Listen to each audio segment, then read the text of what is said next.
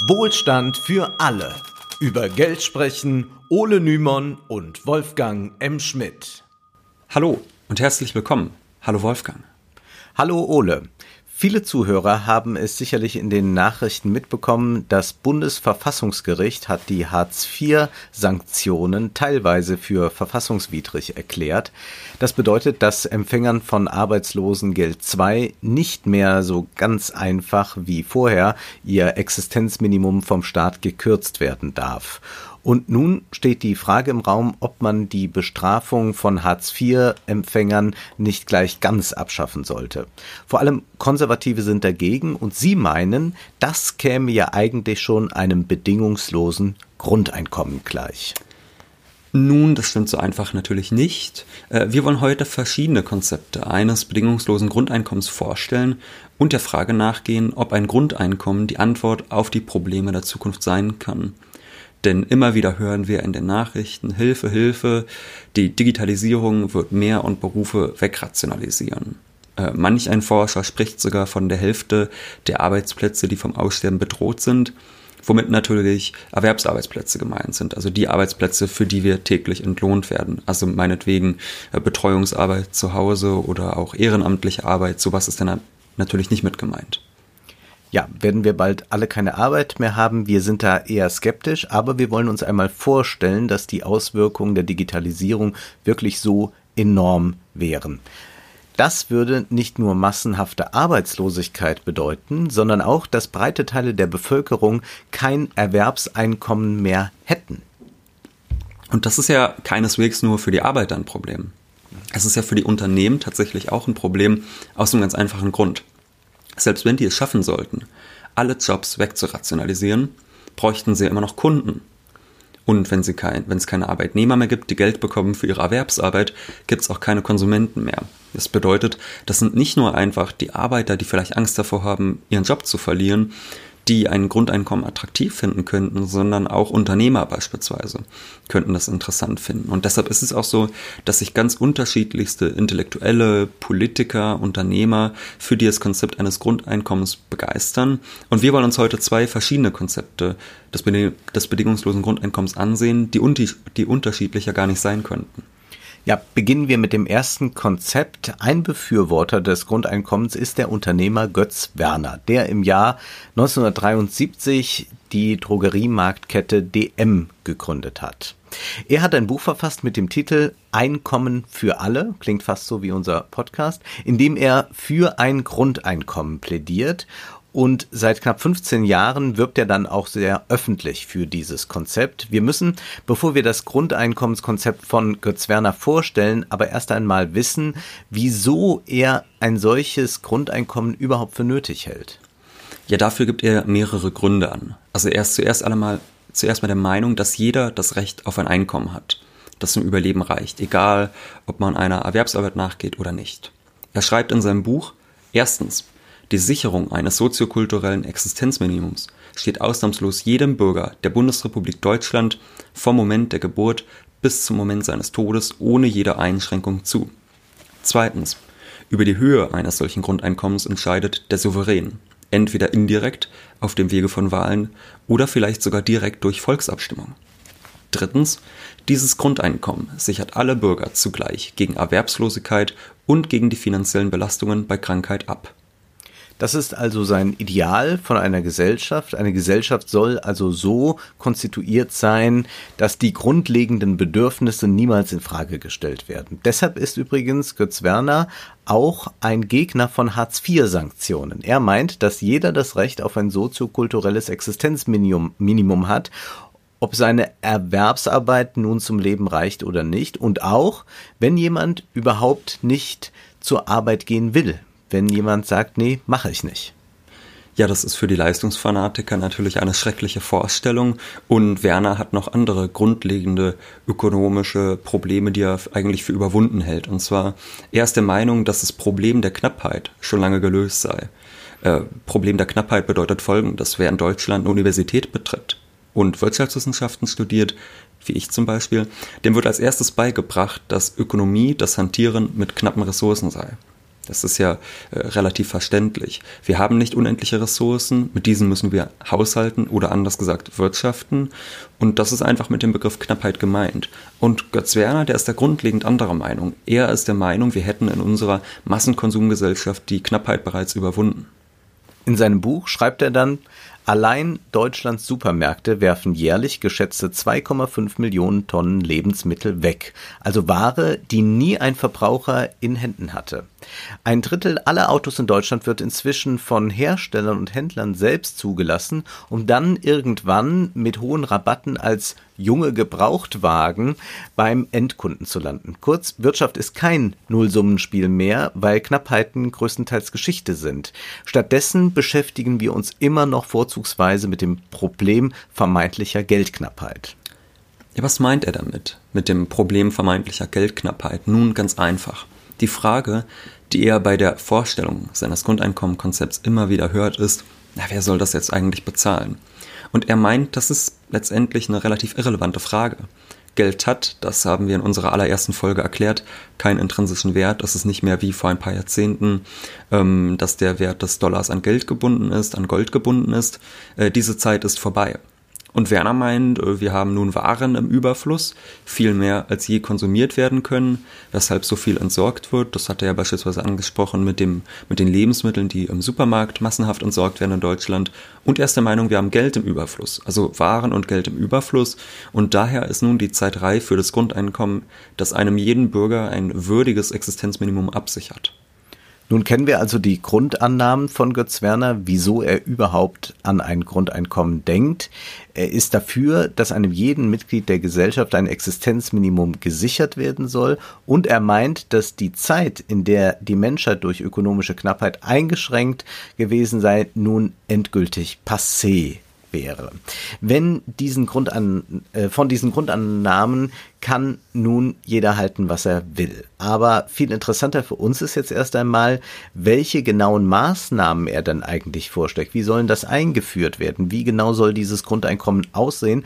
Wo kommt das Geld her? Dann, dann muss man ja doch fragen, denn äh, das sind ja erhebliche Summen. Wer finanziert das? Wie ja. wird das finanziert? Wer soll das bezahlen, wer hat so viel Geld? Ja. Ähm, ganz genauen Zahlen verweigert es in einem alten kölschen Schlager ja, heißt. Ja. ja, ein wunderbares Lied. Ähm, ganz genauen Zahlen verweigert sich Werner in seinem Buch, äh, aber er stellt doch einige Gedankenspiele an, um das äh, zu verdeutlichen, wie er sich das vorstellt mit dem Grundeinkommen. Er stellt sich das nämlich als so eine Art Sockeleinkommen vor.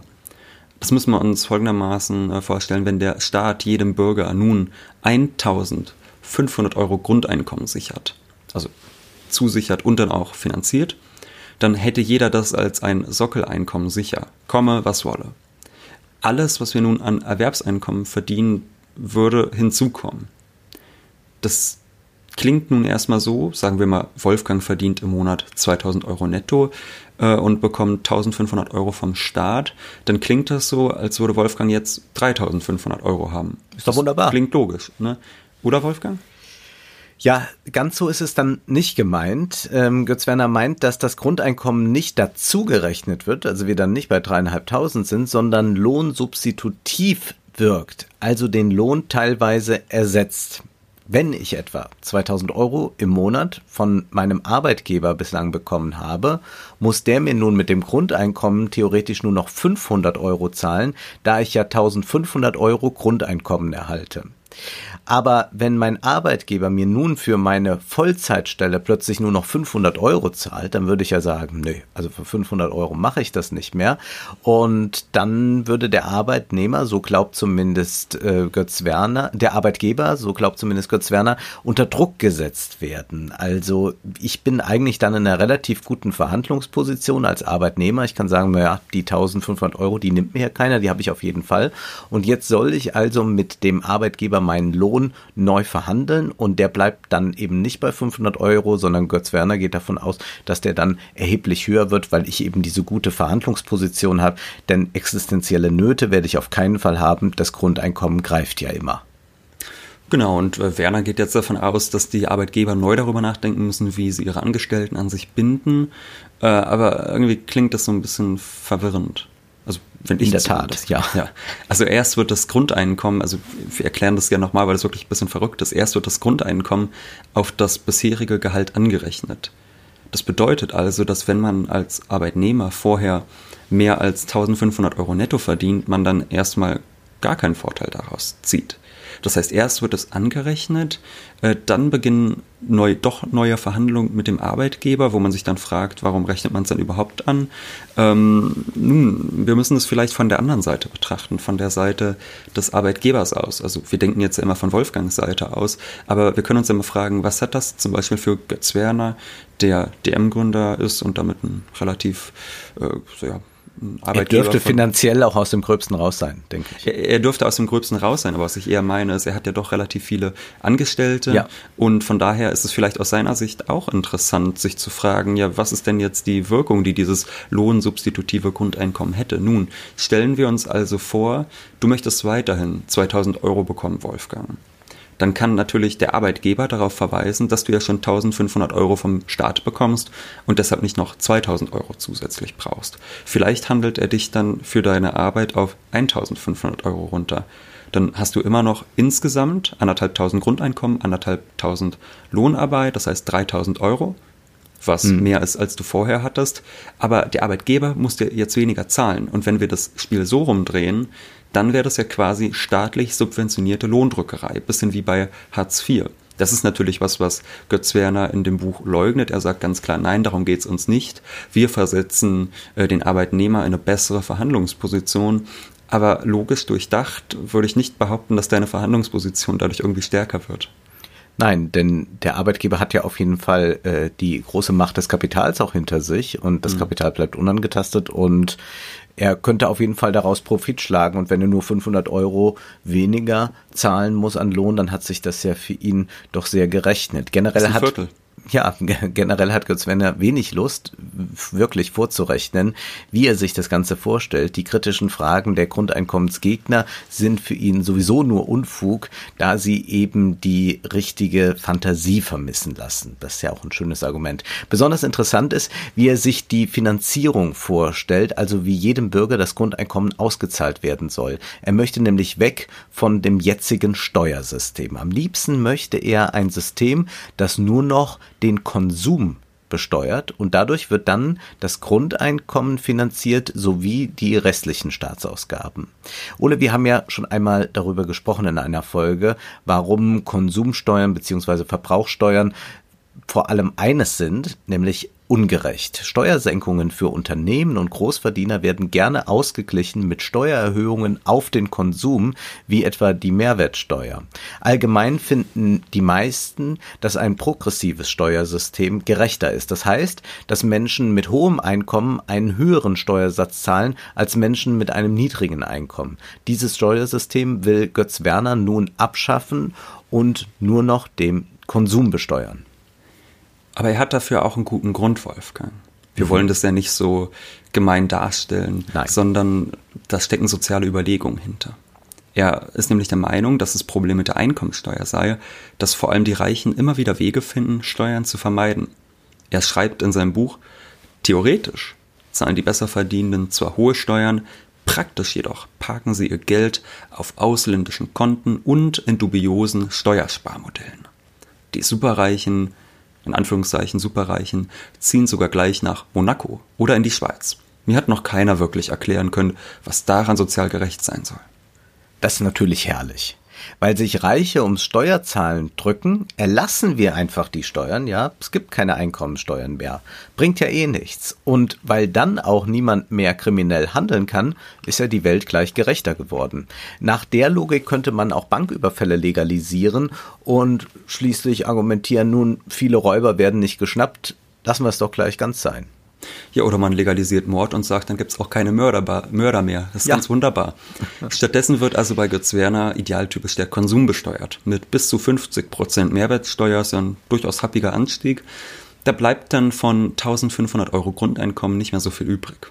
Es ist wirklich ein, das kann man glaube ich so sagen, ein irres Buch, das auch ideologisch hochgradig verworren ist. An einer Stelle heißt es, da zitiert Götz Werner einen Bewunderer von ihm, dass das sozialistische Herz mit dem neoliberalen Verstand versöhnt werde. Ja, mir kommen und, die Tränen.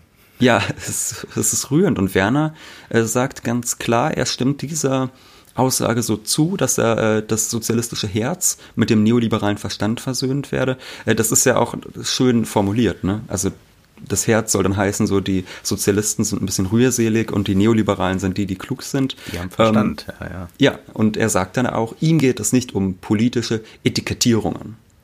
Das erinnert uns vielleicht äh, auch ein bisschen an die neoliberalen Politiker, die wir schon vor ein paar Wochen angesprochen haben, die sich dann gerne als weder rechts noch links bezeichnen wie zum Beispiel auch Macron in Frankreich, ni de trois, ni de gauche. Und da sollten wir uns jetzt dringend das Gegenkonzept, das auch vom Grundeinkommen ausgeht, ansehen. Und das kommt von einer Politikerin, die man beileibe nicht als Neoliberale bezeichnen kann. Katja Kipping, die Vorsitzende der Linkspartei, ist auch für ein bedingungsloses Grundeinkommen. Als sie in einem Interview darauf angesprochen wurde, ob dieses Konzept dann auch postideologisch sei, also auch jenseits von rechts und links oder so, da meinte sie, nichts ist ideologischer als der Ruf nach Ideologiefreiheit, weil am Ende geht es immer darum, dass die herrschende Ideologie unsichtbarerweise bestätigt wird. Ja, da kann man eher auch durchaus zustimmen. Äh, sie will keineswegs, wie Götz Werner, so tun, als ob ihr so ein Kompromiss zwischen linkem Herz und liberalem Verstand gemacht wird. Die beiden sind sich an einem Punkt einig, äh, das ist die Ablehnung von Hartz IV. Denn Hartz IV ist ja bekanntlich nicht bedingungslos. Nicht jeder hat einen Anspruch auf Arbeitslosengeld II. Ähm, auch Kipping will, wie Götz Werner, ein Grundeinkommen als Antwort. Äh, aber sie will damit eben nicht, wie Götz Werner, den Sozialstaat schwächen, sondern sie möchte ihn ausbauen und sie sieht das Grundeinkommen sogar als Mittel zur Überwindung des Kapitalismus an. Und Katja Kipping argumentiert mit Karl Marx und mit Friedrich Engels für das Grundeinkommen. Sie meint, dass der Erwerbszwang ja, also der, der Zwang zur Erwerbsarbeit dadurch zumindest abgesenkt werden könnte. Wir wissen ja alle, wenn wir nicht einer Erwerbsarbeit nachgehen, sind wir tatsächlich schnell existenziell bedroht oder von der Gnade des Amtes abhängig. Kipping will nun das Grundeinkommen einführen, um diesen indirekten Zwang zur Erwerbsarbeit auszuheben. Sie ist sich sicher, dass Arbeit ein sinnstiftendes Element für das menschliche Leben ist und das auch ohne Zwang und ohne drohende Existenznot. Sie zitiert dabei Friedrich Engels mit den Worten, dass das Wesen des menschlichen Geistes darin besteht, selber tätig zu sein und den Körper in Tätigkeit zu bringen und dass daher daher keine Notwendigkeit besteht, Menschen zur Tätigkeit zu zwingen, wie im gegenwärtig bestehenden Gesellschaftszustand, sondern nur die, ihren natürlichen Tätigkeitsdrang in die richtige Bahn zu lenken in die richtige Bahn lenken heißt natürlich eben nicht Zwang, sondern dass man das, was die Menschen gerne tun, das, was sie gut können, dass man ihnen das auch ermöglicht zu tun. Nicht so wie heute zum Beispiel, wo Hartz-IV-Empfänger gezwungen werden, Arbeiten anzunehmen, die sie überhaupt nicht arbeiten wollen. Also es ist ein tatsächlich bis heute sehr aktuelles Zitat. Und sie meint in Anlehnung an Karl Marx, dass der Kapitalismus immer stärker versucht, die lebendige Arbeitskraft vom, Wertschöpf vom Wertschöpfungsprozess auszuschließen und durch Maschinen zu ersetzen. Das erleben wir auch jetzt in der Digitalisierung oder zumindest heißt es immer, dass das jetzt in Zukunft passieren wird. Und deshalb meint sie, dass der Erwerbsarbeitslohn nicht mehr geeignet ist, die Verteilung von Waren zu koordinieren. Sie meint, wir brauchen eine, Zitat, die alte, lohnabhängige, bürgerliche Form letztlich überwindende Verteilung des gesellschaftlichen Reichtums. Zitat Ende. Das Stichwort heißt also Umverteilung. Katja Kipping hat vor, 950 Euro pro Monat pro Kopf auszuzahlen. Das soll durch vier Instrumente passieren. Erstens fallen die bisherigen Sozialleistungen wie Hartz IV weg. Zweitens soll Bürokratie stark abgebaut werden, was ja einleuchtet. Es wird ja viel Geld gespart dadurch, dass man das einfach einheitlich verteilt und nicht unendliche Prüfungen vornimmt oder so. Auch geht sie drittens davon aus, dass bei Auszahlung des Grundeinkommens viel Geld wieder in die Steuerkassen zurückfließt, da gerade Haushalte mit vorher eher geringem Einkommen nun mehr konsumieren werden. Und sie will dann viertens, und das ist vielleicht das Wichtigste überhaupt, Großverdiener zur Kasse bitten. Durch eine Grundeinkommenssteuer oder eine Grundeinkommensabgabe müsste das reichste Drittel der Gesellschaft in ihrem Modell draufzahlen. Sie geht im Gegensatz zum Unternehmer Götz Werner klar davon aus, dass Umverteilung notwendig ist. Ihr Kipping erwartet, dass das Grundeinkommen den deutschen Staat jährlich 855 Milliarden Euro kosten wird, was ihrer Meinung nach finanzierbar ist. Sie will, wie eben angedeutet, aber auch darüber hinaus das ökonomische System umkrempeln. Sie sieht das Grundeinkommen als einen ersten möglichen Schritt auf den Weg zur Überwindung des Kapitalismus. Danach soll es dann nämlich auch um Eigentumsfragen gehen und wie in Zukunft produziert werden soll. Ja, diese Fragen sind nämlich auch wichtig, denn selbst wenn jeder ein Grundeinkommen bekäme, dein Vermieter, lieber Ole, der wüsste ja plötzlich auch, ach, der Ole hat mehr Geld, ne, dass du da immer 950 Euro im Monat äh, mehr zur Verfügung hast. Äh, da könnte ich doch mal auf die Idee kommen als Vermieter und sag, ich schlag mal 400 Euro auf die Miete drauf und äh, dann ist äh, dein neuer Luxus äh, schnell dahin.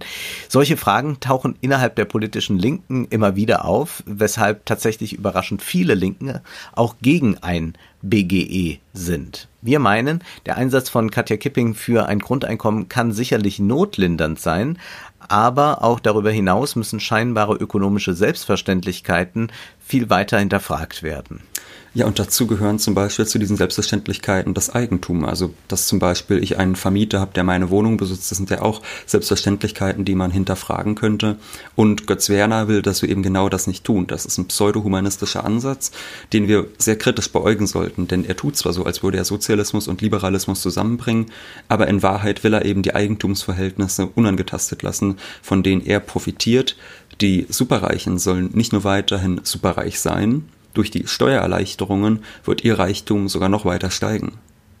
Von diesen liberalen Kalendersprüchen dürfen wir uns also nicht einlullen lassen, auch wenn die grundlegende Motivation des Großunternehmers sehr sympathisch klingt, sollten die konkreten Vorschläge uns doch eher zurückweichen lassen.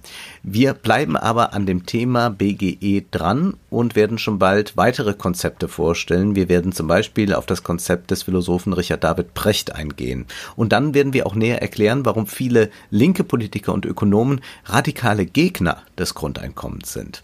Nächste Woche soll es aber erst einmal wieder um die Börse gehen. Dann erklären wir, was Indexfonds, ETFs sind. Nun ist aber erst einmal Schluss, denn wir wissen ja, Zeit ist Geld. Prosit. Das war Wohlstand für alle. Ihr könnt uns finanziell unterstützen über paypal.me-ole und Wolfgang oder über die in der Beschreibung angegebene Bankverbindung. Herzlichen Dank.